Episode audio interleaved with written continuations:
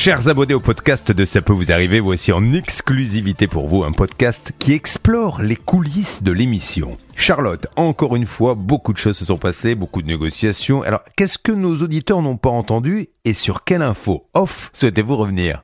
Oui, Julien, je suis avec Atina Juge, notre envoyée spéciale dans le sud-ouest, et avec Céline, évidemment, euh, pour euh, reparler de ce dossier euh, qu'on a évoqué en fin d'émission et qui nous laisse très très perplexes. C'est celui de Gilles. À la base, c'est une histoire toute bête de canapé qu'il a commandé dans une boutique éphémère, canapé plus fauteuil, négocié à peu près 3000 euros. Et en fait, il n'a jamais reçu le fauteuil. Mais à la limite, ça, c'est le, c'est même pas le cœur du problème. C'est surtout qu'il y a beaucoup de choses qui nous semblent très très étranges dans ce dossier. Déjà, les méthodes de, avec un mode de paiement en espèces, euh, plein de petits trucs que vous avez déjà entendus à l'antenne, donc on va pas répéter. Mais juste, Atina, toi qui étais sur place au Hayan, euh, tu nous as rapidement dit que l'ambiance te paraissait un petit peu bizarre. Est-ce que tu peux nous en dire plus? Alors oui, c'était hyper bizarre, hyper étrange. Ça m'a mis très très mal à l'aise. En fait, je suis rentrée dans le local, donc c'est un petit jeune homme qui m'a accueilli. Je lui ai dit, je vais donner les infos, voilà, pour lui dire de l'émission, journaliste, tout ça, les mots clés pour que le mec euh, percute direct.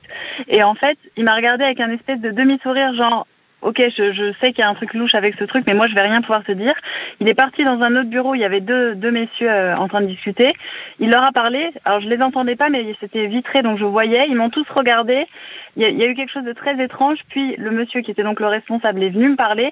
Et là, franchement, il a été presque agressif avec moi. Il m'a fait comprendre qu'il fallait que je parte. C'était pas agréable. Et puis surtout, il a posé aucune question sur le fait qu'il y, y, ait des canapés qui soient vendus. Il m'a dit, nous, on vend pas de canapés. Alors, je dis pas le contraire. Peut-être qu'il est usurpé et tout, mais dans ce cas-là, c'est ah, un peu de curiosité. Ça, voilà, le magasin s'appelait bien euh, Durable Transition oui, exactement. Oui, donc c'était pas une usurpation, hein, c'était vraiment la même entreprise. Quels étaient ces mots pour euh, te faire partir? Alors il m'a dit, en fait, je lui ai donc euh, à nouveau expliqué le cas, expliqué qu'on était en direct dans l'émission, et là il m'a dit, nous on vend pas de canapé. Et là je lui ai dit, oui, mais il y a quand même le même numéro de tirette, et il m'a dit, on vend pas de canapé. Et là, il, a regardé vers la porte. Enfin, je, je me suis sentie obligée de partir, et franchement, j'étais hyper mal à l'aise. Tu t'es sentie un peu menacée? Menacée, c'est un peu fort, mais je me suis sentie euh, pas à ma place.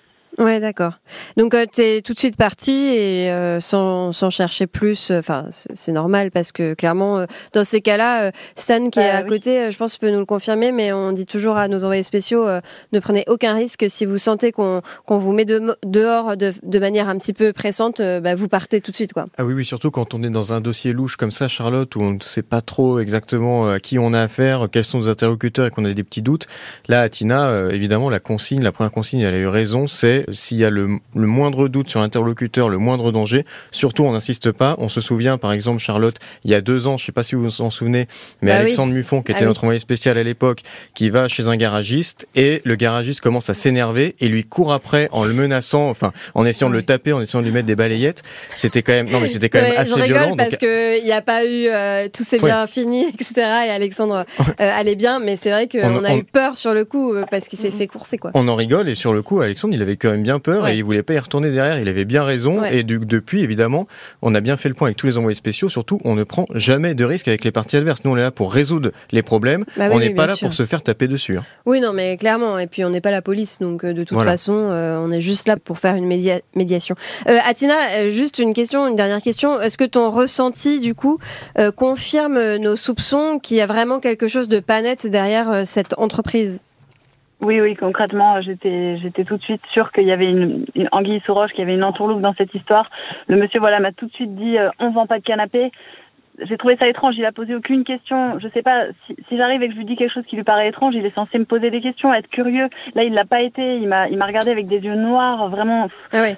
Alors, pas bon. il n'a pas été. Je sais pas si vous avez eu le même inter- interlocuteur, mais en tout cas, l'entreprise n'a pas été curieuse avec toi, mais elle a été avec Céline au téléphone. Parce que toi, Céline, donc pareil, tu t'es fait un peu malmener, mais quand même, il a voulu prendre les infos. Oui, en fait, euh, d'abord, je suis tombée sur une personne qui était, euh, je pense, un assistant et qui m'a passé le responsable. Et en fait, je pense que Atina, on a eu peut-être la même personne au, au téléphone et toi en face, parce que moi, il m'a dit tout de suite, on vend pas de canapé.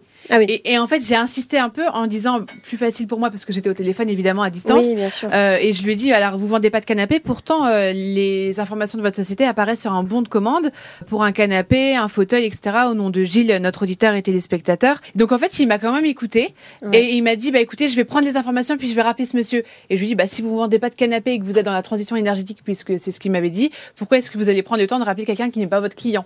et euh, en fait, on, on a convenu qu'on se rappellerait à 14 heures. Je dois lui envoyer d'ici là le bon de commande, mais il m'a certifié, euh, c'était pas clair du tout, hein, mais il m'a certifié qu'il ne vendait pas de canapé, qu'il ne savait pas pourquoi le nom de sa société apparaissait sur le bon de commande qui vend des canapés, Mm. mais que quand même, il allait appeler le client.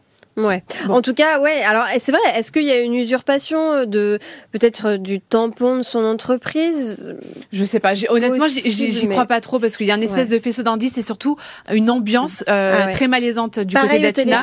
Et pareil au téléphone parce que quand je me suis ouais. présentée, tout de suite, il était euh, mais comme un chien un peu enragé quoi, tout de suite prêt à attaquer. Vous êtes qui? Pourquoi vous appelez? Euh, Ouais. et, et je lui ai expliqué euh, que euh, a priori, euh, il aurait vendu dans une boutique éphémère des canapés et il a pas aimé le terme de boutique éphémère. Je pense Ah bon qu'il l'a pas compris. Il m'a dit mais moi je vous insulte pas, boutique éphémère, de quoi vous parlez? Et je dis non, Ah. non mais attendez, une boutique éphémère, c'est juste que elle est ouverte aujourd'hui, elle sera fermée demain et après-demain ce sera autre chose à la place. Enfin, il y a vraiment pas de terme péjoratif là-dedans.